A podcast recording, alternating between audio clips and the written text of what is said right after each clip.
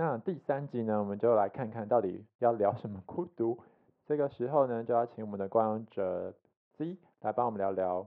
呃，成长里的孤独吗？那例如说，我小时候练过一个一个比赛，叫做跳高。哦跳高就真的是你一个人练那个姿势跑过去，自己往好上像真的是跳。然后对，我就是对不喜欢那种，就是我觉得很很很可能躲避球你就不喜欢这样。但是我以前也是躲避球队的啊，只是我也觉得我打的没有很好，就是，但的确啦，我的确就是就是会觉得，可是像后来长大之后，就是就是团队其实蛮帮，会给我很安很大的安全感。就例如说，可能就是团队上有些很燥的人啊，然后我就觉得好像很多事不用这么烦恼，就是其实蛮棒的。但是就是有时候很常就觉得，就是群体社会就有种多数带之下带来的规则，然后很多时候就觉得说，哎、其实是有一点点，有一点点觉得不舒适的吧。像，哎、像你们下课的时候，是不是大家都要去打篮球什么之类？你说哪个阶段呢、我不知道哎、国小。国小，国小我只记得玩什么鬼抓人之类的耶。我嗯好像国呃高中才会去打篮球，国哦中我们班好像也不太会去打篮球哎。对，反正，嗯，但但我处的环境是还好啦，因为我就是嗯，就还好，就是就是我们班其实爱运动的男生女生都蛮多，所以我们其哦。实都会一起去去玩。可是像比较，嗯。对啊，可是像可能我觉得有些状况是不是，例如说有些就是生理男性他不喜欢打篮嗯球，我说比较少数对，然后他那嗯个状况可能是少数，然后他可能是不是例如说他就会被嘲笑，或被欺负，哦，这是蛮孤独的。也是，嗯，那我就我那我国中好像比也是比较属于那一类的，就是我也是，大家感觉我都还就是应该运动还蛮厉害的，但是我自己也没有特别跑去运动的那种人，哦，所以在你嗯，就是有些身材优势嘛？还是对啊，算就是长得对对对对对啊，哦，身材上他们就是觉得这样运动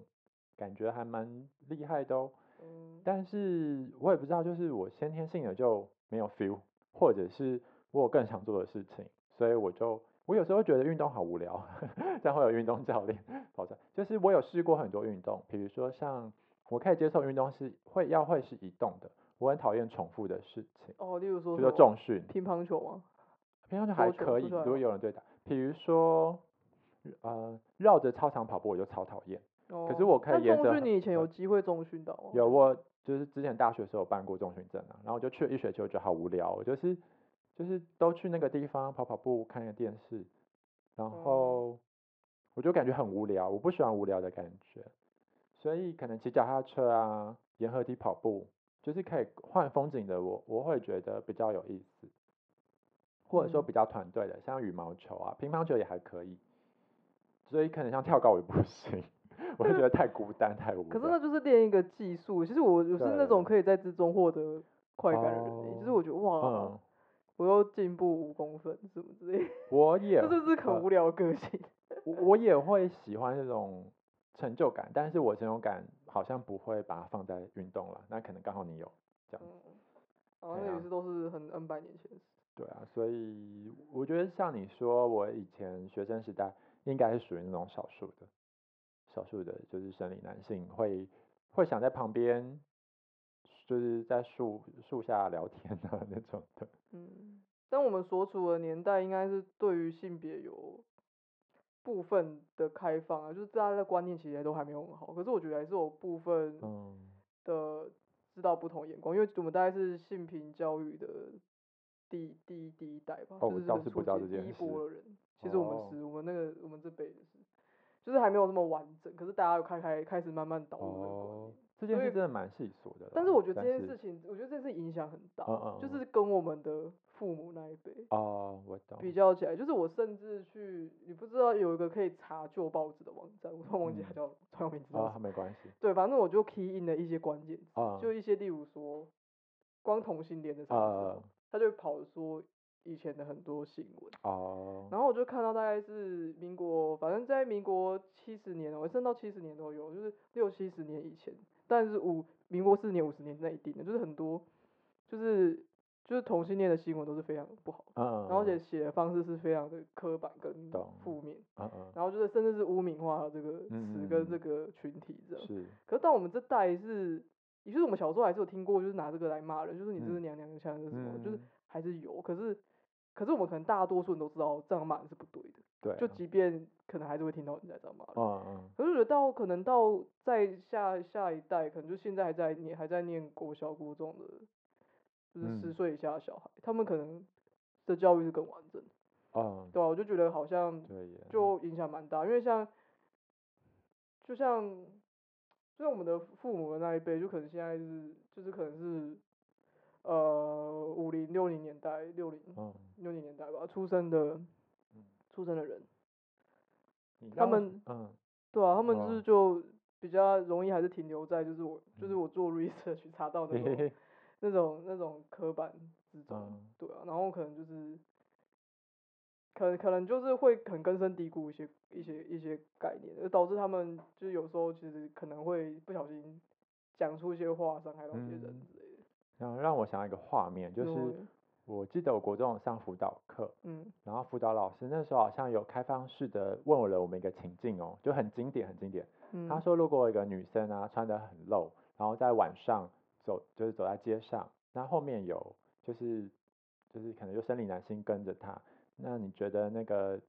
如果身为那个女生，她应该怎么办？然后然后大家可以用什么角度去思考？嗯，然后我就记得那时候同学当然讲说啊女生不要穿那么露啊那种的，可是我、嗯。我有点忘记结局老师怎么怎么导导向的，但是嗯。我觉得就是像你讲的，我至少我在国中的时候就有这样子的讨论，嗯，而不是到大学，到而不是到大学才去觉得，呃，嗯，对啊，就是像现在可能很流行的什么 AA 制啊这种话题，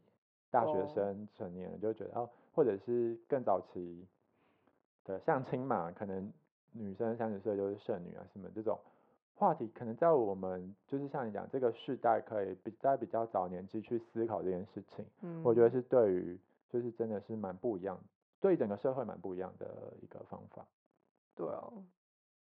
嗯，而且包含我觉得很多事情也都会影响，例如说网络科技的发达啊，然后等等的疆疆界的模糊、资讯的传播啊，都其实都影影响还蛮大的。哎、你有没有看一部片？那是最近才 颁我颁完奖那个淑完，淑女养成记》，有我蛮啊喜欢那部片。那部片其实我觉得嗯讲到讲到成长蛮多事情。嗯，那那嗯有跟我们的主题孤独有比较，呃，你有印象深刻的画面吗？成长里的孤独，你自己看完后，我觉得它很关键的一个主轴就很孤独啊，就是哪一个？请问我这个就是它里面的命题就是讲说，请问我这个呃快要四十岁的女生，就是还嗯。没有就是结婚，然后工作 然后也就就是中间的中间的过程就是她工作也没了，那对那这样子她的人生是不是过得很烂，很好像嗯过得很失败？嗯就他的主主轴是这种这种这种孤独，然后包含他他成长其实他里面好像也没有比较负面的部分啊，只是就是说，诶、看得出来她就是一个活泼的小女孩。那当然她很多的人生的经历就也也跟她的性别有关系啊，就是就是她会经历过事嘛，然后包含中间有一段给他的警示，就是什么？不是那个邻居解解传情书嘛，然后被抓到，然后是女生被骂啊，要死嘛我知道那个画面，对啊，就是那个年代可能就是女生就觉得，哎、你这样很不检点，就是怎么穿怎么写，对啊，就禁爱，十就是八岁之前不行，你怎么写情书给男生啊，什么不能叭叭叭主动叭叭叭，对，点点点，嗯反正就是感觉他就是他拍摄的方式，就是他在过程之中受到很多警告，受到很多哦。这个性别的禁忌的警告，但是就是呈现出来就是个快乐的小女孩啦，就是、嗯看到，嗯。那禁忌还包含就是反正很多事情，包含就是他阿妈跟他讲说，因为他阿妈那个年代就可能就更。封闭吧，对，哈，可以这样讲，就是更更没有什么呃特别的选择等等之类，就是就是早早结婚早早嫁掉，然后就是别人称呼他就会忘记他原本的名字哦啊，对然后就会只叫他是谁的太太，还是谁的妈嗯。妈、等等，就是就是她一个女性活着的经验都是一个附着于他人或者是别人的什么，嗯，就以以前我高中读书的时候，嗯就是我，就是现在想一想，好像教育还有很多可以做的事。就是我们班有一个，我们班有一个自闭症的同学，但他他的自闭症有很多光谱嘛，他可能是在比较轻度的，就是他学理上的知识就是是是算中上吧，就至少在我们学校里就是 OK，但是他生活自理啊或情绪，他可能会有一些所谓自己坚持固着的状况。就是比较坚持自己的意见，可以这样讲。嗯，对，但是他会有一些，比如说绕圈圈啊，就是或者是说紧张时候会无法目光跟人直视等一些状况。那我觉得那时候就是我们班上有几个同学就是会，嗯，会比较放宽心跟他相处，因为会会有印象是他妈妈就是刚开学啊，或者说中间可能那个同学出现很严重的焦虑状态，妈妈会协助处理。可是大部分同学是因为不理解那个状态，加上可能班导或者是学校里没有放相关的，就是教材给同学看了，至少没有做机会教有印象中，所以就是蛮多同学就是会嘲笑他，就是班上比较主流，嘲笑他或者甚至捉弄他，或对他就是讲话比较大声或听得出来是针对他的一些玩笑，就是虽然很。很多小小的恶意看似没有很严重，可是我现在回想起来，那些小小的严重，就是会累积成蛮大的恶意的。然后我就觉得，就是当下可能因为要一边念书嘛，是没有什么感觉的。现在回想起来，都觉得这是一件就是蛮可惜的事情。那当然我也没有办法去想象那那个同学他他在遇到这些。所谓的言语霸凌的时候，他心里的想法是什么？那他该怎么跟别人求助？对啊，大概是有这样子一个经验。嗯嗯。哦，对啊，这就让我想到，我们刚刚不是讲说我们是 性平教育的，算是很初比较初代的所以就所以这这代表什么？你知道吗？代表教我们的老师都没有受到这这层好好教育，就包含有些可能还有包含霸凌的教育，就是批评教育，就是。这好像就是我们老师那一代，他都还没有那个观念，就是社会上一些少数的一个成长的状况，其实很多时候就是会跟我们社会，就是社社会化其实有关，就是那个孤独跟社会化，其实好像就是，嗯，他好像就是一个在这之间，怎么讲，就是每个人在取得一个平衡的过程嘛，就是我多少要为了自己活着，多少为了社会的眼光，面临成长，就多少程度的。要符合这个社会的期待，包含是一种理想的职业，跟你多少程度的要做自己喜欢做的事情。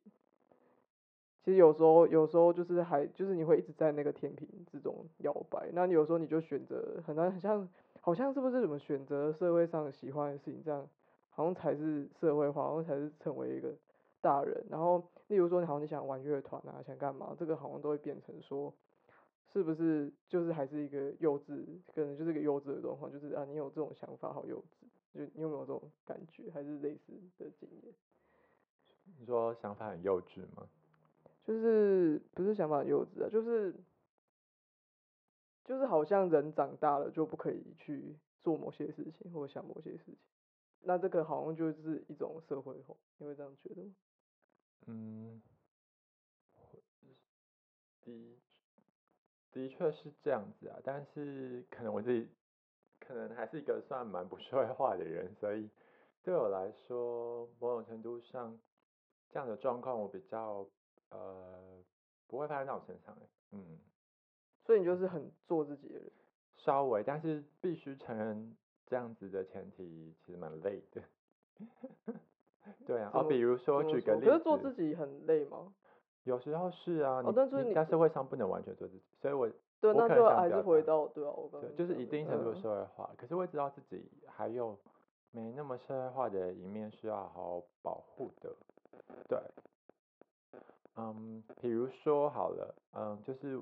像是前几集有跟大家分享，我现在是去念第二个学士嘛，那因为我有旁听硕班的课，那也有一样，因为这个领域呃有蛮多非背景的人也可以念。那那遇到一些硕班的同学，他就问说：“我觉得你好有勇气哦，我已经无法再上大一国文或大一体育了。”然后我就说：“我觉得你们很有勇气啊，因为每天都要看 paper，然后同时还要研究专业知识、写论文，还要考执照。我觉得我无法就是承担他们这样子的压力。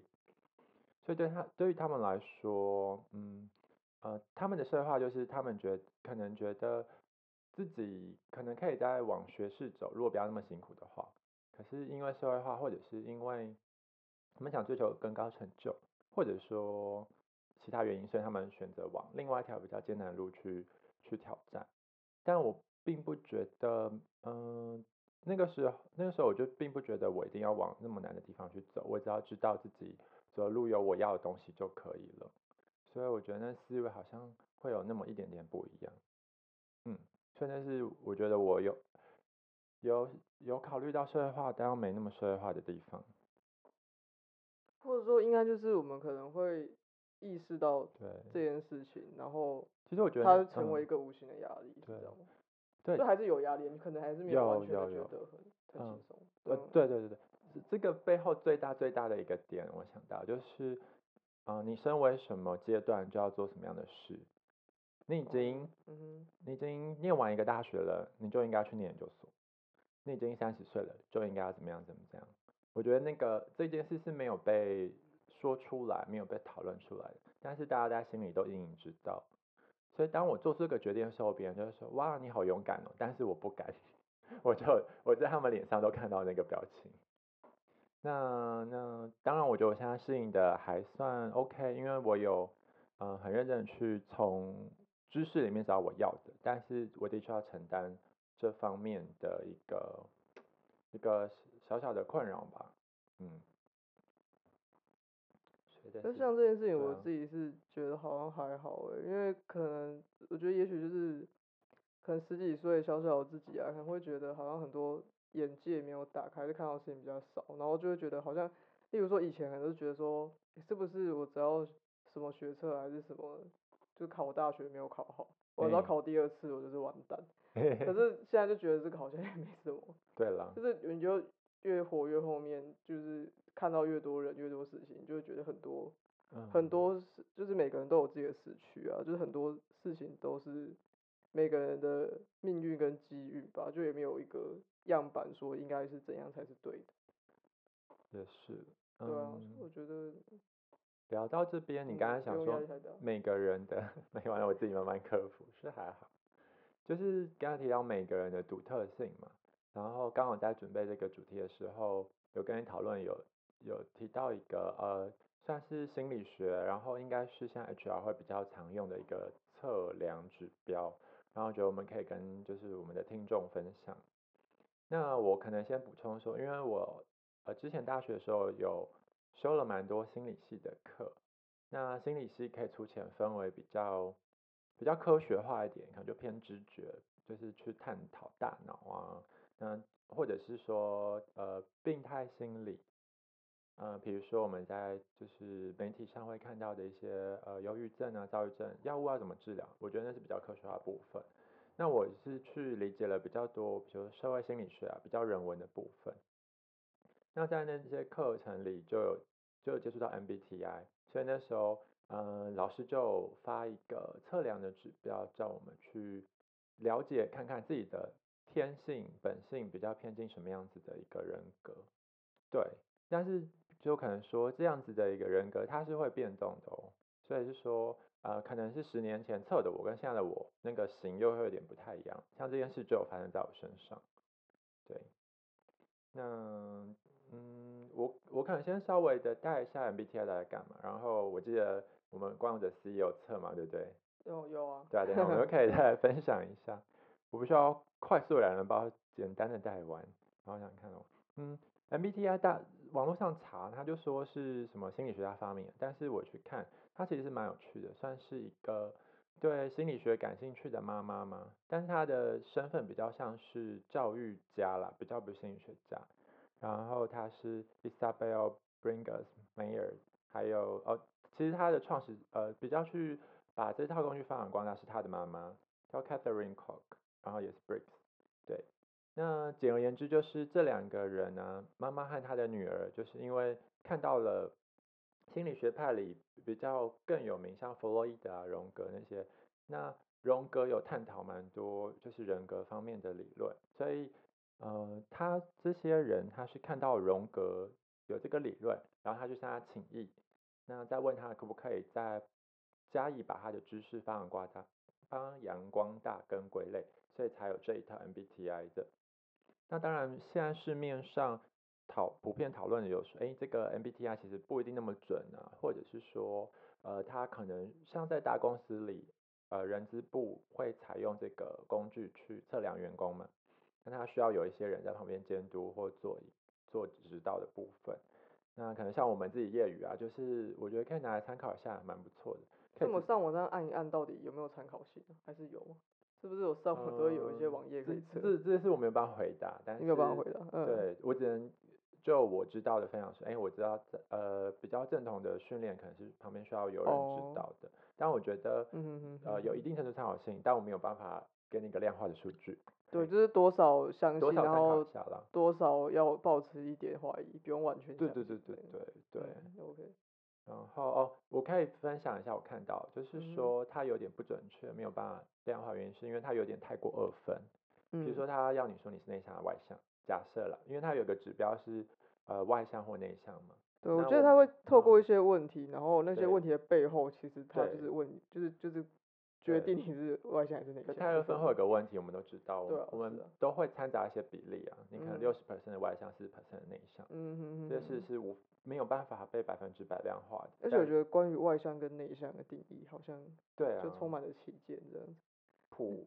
呃，我知道是呃市面上普遍的定义是说，呃外向比较是透过跟人群相处可以充电，但内向相对来说，你跟人群相处其实。呃，仔细来看你可能也会开心，但是其实会消耗你的能量。那你是非常需要透过独处做一些事情来补充你的能量，这是我看到比较普遍的定义。补充能量的对对对，就是你会不会觉得消耗，或觉得开呃，或觉得累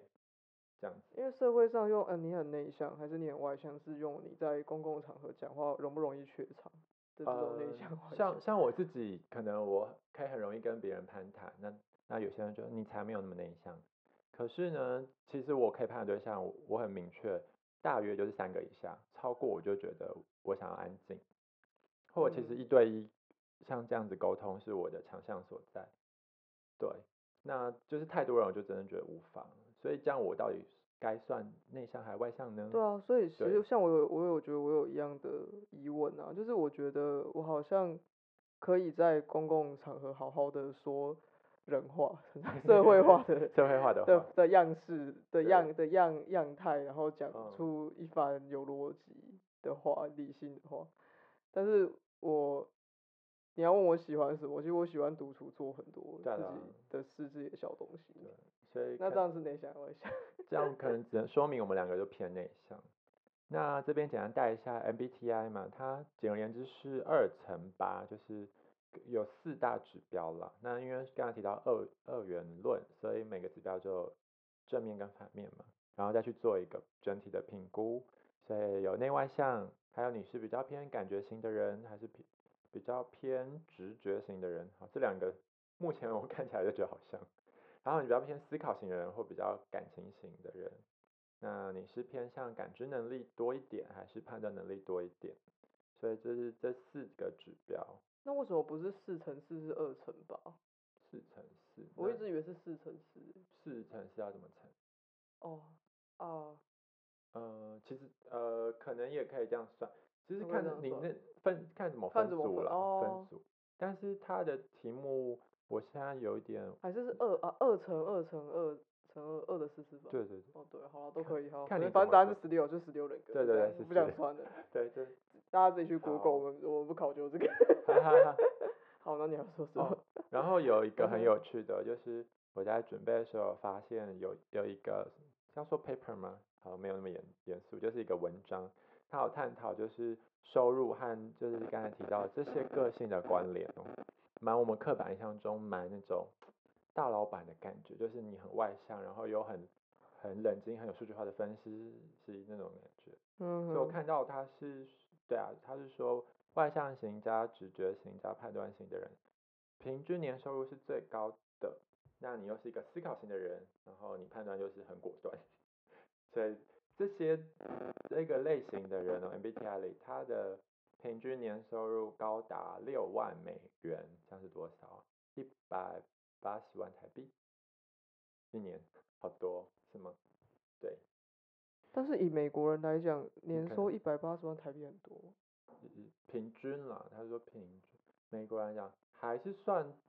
哦，真的 OK 哦。吧，台感感觉要以他们的物价指数跟对。可是台湾如果年收入八十万就不就是也不过得还不错了呢，八十万要平均六万块，对吧？先不看，哦对啊，所以好，但反正他的意思就是我说，觉得算挺这型的人格在社会上具有就是经济上很大的竞争力。对对对对，那对对我来说这就是就是蛮社至少蛮社会化成功的嘛，你可以可以发挥自己的优势，那社会社会对你的就可以给你相对应的报酬，就是，但是我觉得反过来说，就是对。社会上对这样人比较友善。对对对对，这是我想讲的，这是我想讲的。那换而言之呢，有高就有低吗？那最低的人就是 INFP，所以呢，他是内向的不意外。那刚才提到 N 就是感觉，他比较没那么直觉，他可能是比较优柔寡断一点。好，这这边可能不确定会有点讲错，因为我们没有很细的去看那那呃那所谓的呃八个指标了，所以有讲错在大家可以来就是跟我们讨论喽。那 INFPF 的话呢，就是 feeling 嘛，对。那 P 也不意外是 perceiving，就是相较于判断的另外一面。那这样子的人呢，他们少赚了快三万块美金，嗯，所以这里就有点，对，他是用年收入的，平均年收入，哦，INFP，对，他不是那个都会有每一个人格的名字吗？INFP 是什么写？有，但是因为我我我现在呃，嗯，那你说 INFP 赚最少对？INFP 吗？对哎，那我测是 INFP，欸对所以我我是哲学家，对，这是哲学家，对对对他但有人翻调停者啦，好像大部分是翻哲学家。如果你那边有一些名称，也可以跟大家分享。我其实还还来不及查一些那十六种了，因为我没有想要讲那么细。哦，对啊，所以呃，可能这边我可们就是因为我没有觉得，因为我觉得这样讲好像比较抽象，比较具具可以啊，象一可以啊，点。可以啊，你可以帮我补充一下。对，所以就是我也发现，我现在测出来可能会接近你所谓的 INFP 或者是 INFJ 那样。对，所以 我也是属于赚比较少的类型的那种人呢。我看一下哦好啊，你看一下。，I N，哦，但是这个真的是各种翻译都有欸，对啊，对啊，所以我才才很难很难说是什么对，除非去找原文了，但是我是没有准备到那个部分。好，对对，所以可能用一个那那描好，那述性的那刚那我刚刚说，我们刚刚说 INFP 是假设是以这个翻译好，我是哲学家。那嗯，那你讲赚最多是什么？刚刚你讲的那个哦好。I，E 哦 N T J E N T J 哦，是，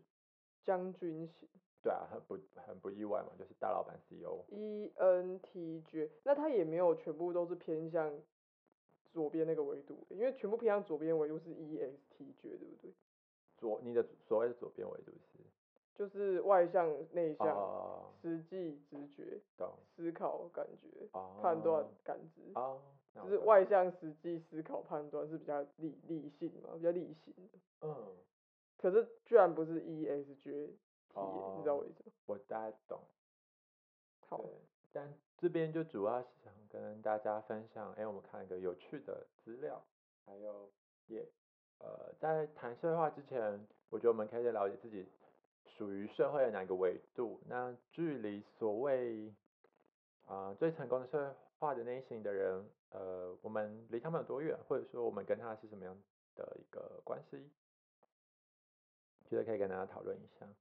那光着思你是你说你是 I N F P 啊，FP，你是从很久以前就是国国高中的时候就测出来就这个？没有，国高中没有测，哦，没有这个，呃哦，是特近别的，近年来你是特别的，哦，就是是大家大家要考考考大学，不都会有一份那个升学的性向测验吗？嗯嗯，对啊，我那个我我我升大学的时候，我测就是艺术家型，就是那个 A，嗯，知道 A 我不知道为什么是 A，是 artist 吗？应该不是吧？反正是就很完整的，就是大家都有什么几个类型参考，可能你是你是某三个英文组合一种，然后某三个英文组合，你可能有两组三个英文字组合的东西，然后我就是完完全全就是很典型，就是 A，然后反正我那个时候也是充满充满的怀疑啦，就是对对于这个测验。嗯哼，但其实我后来长，我不知道，我那个时候可能不见得准，可是我觉得长越大好像越准欸、我觉得长越大越回想那件事，觉得好像很有道理。嗯，我好像 也有测过，但我印象中我好像是也是比较偏艺术家或教育教育者的类型，可是好像真的会变动，因为我比如说 MBTI，我十八岁那年呢，上课的时候测好像是公务人员型欸，哦，那都非常保守。那我觉得这嗯集就跟大家分享到这里喽。那我们下一集之后再继续探讨其他面向之与社会化的关系吧。对啊，大家也可以去测一下，跟我们说你测到什么。我也觉得应该蛮有趣的。就这样喽，嗯，拜拜。拜拜。啊，大家十二分，我以为我讲的超久。